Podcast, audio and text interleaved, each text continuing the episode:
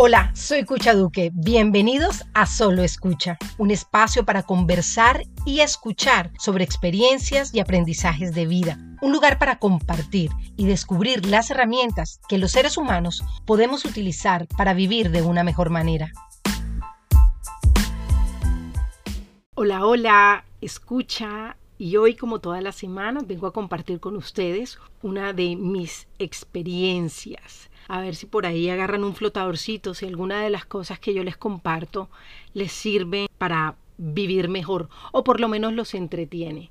Les cuento que estas de esas experiencias que lo ponen a uno a pensar, de verdad que deberíamos hacer más ejercicios que nos lleven a, a, eso, a pensar y a pensarnos, a descubrir nuestra forma de entender el mundo.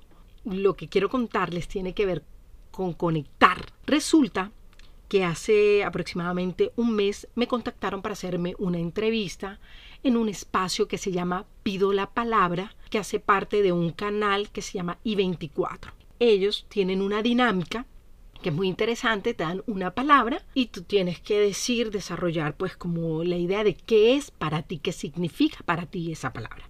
La palabra que ella me dio fue conectar.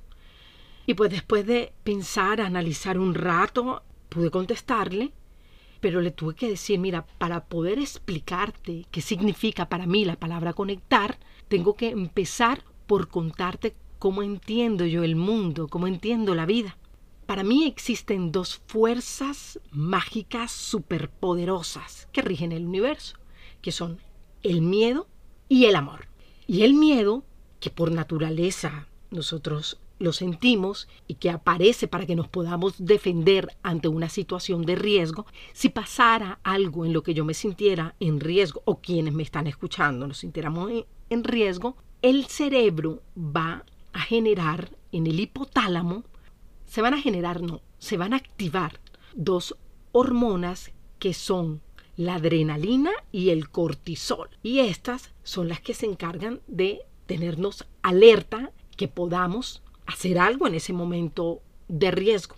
El problema es que constantemente con nuestros pensamientos, cuando estamos pensando en el futuro, en qué va a suceder más adelante, cuando nos proyectamos de esta manera eh, tan enfermiza en el futuro, estamos generando todo el tiempo que nuestro cerebro active estas hormonas, es decir, que permanecemos con miedo. Y por eso, en muchas ocasiones, nosotros lo que hacemos es que nos paralizamos. No sé si a ustedes les ha sucedido, pero a mí me sucede con frecuencia. Que me siento paralizada, atemorizada por cosas que ni siquiera han sucedido. De hecho, eso me recuerda, y hago un paréntesis acá, disculpen, un estudio de la Universidad Estatal de Pensilvania. Y en este estudio dice que el 91% de las preocupaciones de las personas no se hace realidad.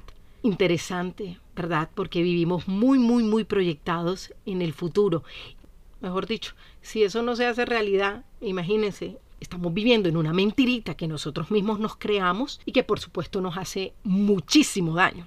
Por otra parte, está el amor esa fuerza maravillosa, poderosa, mágica que nos lleva a realizar las cosas más asombrosas y bellas, no solamente por nosotros mismos, sino por quienes nos acompañan en esta vida, nos llevan a crear, nos lleva a desarrollar proyectos, a pensar incondicionalmente en el otro. Y por supuesto, cuando pienso incondicionalmente en el otro, pienso incondicionalmente en mí. Siento compasión también por mí. Después de haberle dicho eso y de explicarle cómo entiendo que funciona este universo, le pude decir a ella, diciéndome a mí lo siguiente. Para mí conectar tiene que ver con si me conecto, me relaciono desde el miedo o desde el amor.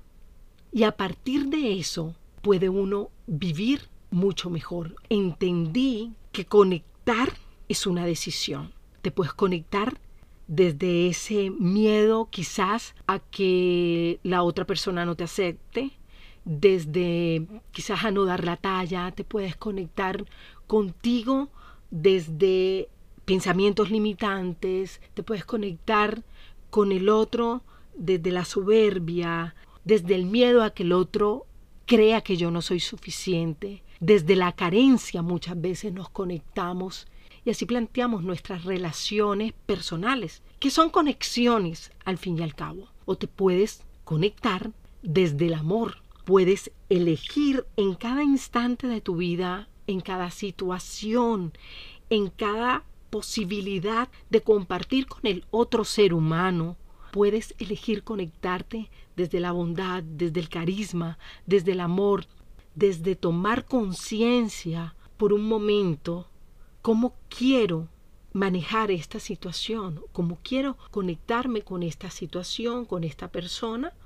o conmigo y hacerlo en unos términos en los que los adjetivos eh, sean positivos, tengan que ver con un proceso también de responsabilidad, de crecimiento. Y le decía a Francis, por ejemplo, le contaba una anécdota que yo me subí a un bus, como cuando uno se sube en el bus y va la la la la la la la la la la feliz en su bus y se sube una señora, creería que tenía como unos 60 años con una chiquitica de brazos y hace como un esfuerzo así como se sube y fue un lo logré y paga, se sienta y yo elegí en ese momento ver todo lo que esta mujer estaba logrando, la vi desde el amor, desde el amor que siente por seguramente, no sé, no creo que fuera su hija, pero desde el amor que siente por ella, que la subió, que pudo hacerlo a pesar de que se veía que era una señora con unos añitos. Y decidí admirar eso y vi belleza en eso y sentí mucho amor por esa situación, por esa escena. Pero también pude haber elegido verlo desde la tristeza, conectarme con esa mujer o con esa situación desde cómo es posible que la hayan enviado a subirse en ese bus con una niña, qué peligro, que mi imaginación fuera volando, volando, volando, volando y generándome ese miedo, ese estrés tan tremendo. Entonces, es un ejemplo sencillo que demuestra cómo nosotros en cualquier situación que se nos presenta, podemos elegir desde dónde nos conectamos, si desde el miedo o desde el amor. Y por eso hoy lo quiero compartir, porque me gustaría creer que cuando hagas este ejercicio de solo escucha, te puedas preguntar de qué manera te estás conectando contigo, de qué manera te estás conectando con el otro ser humano, con las circunstancias, con el entorno y quizás podrías plantearte de, de qué manera quiero hacerlo de ahora en adelante, que pudieses tomar la decisión de analizar de qué manera te estás conectando contigo, con los demás, con tu entorno, con las circunstancias. Para finalizar, quisiera contarles a mí que me ha servido. También tengo que aclararles que no siempre me resulta, pero trato de hacerlo. Y es primero me siento, respiro profundamente, trato de hacerlo tres veces y lo pienso. ¿Desde dónde estoy parada en este momento? Si desde el miedo o desde el amor. Y a partir de esa pregunta, de esa reflexión, ir encontrando, encontrándome y sabiendo de qué manera quiero actuar de qué manera quiero vivir, porque en últimas estoy segura, convencida de que hay algo que ninguno de nosotros quisiera ceder, cambiar por absolutamente nada, y es la tranquilidad. Y esta fórmula, y por eso se las comparto, porque si siento que sea una fórmula, para mí ha dado resultado. Eso sí, cuando he querido, cuando he decidido elegir el amor para conectarme.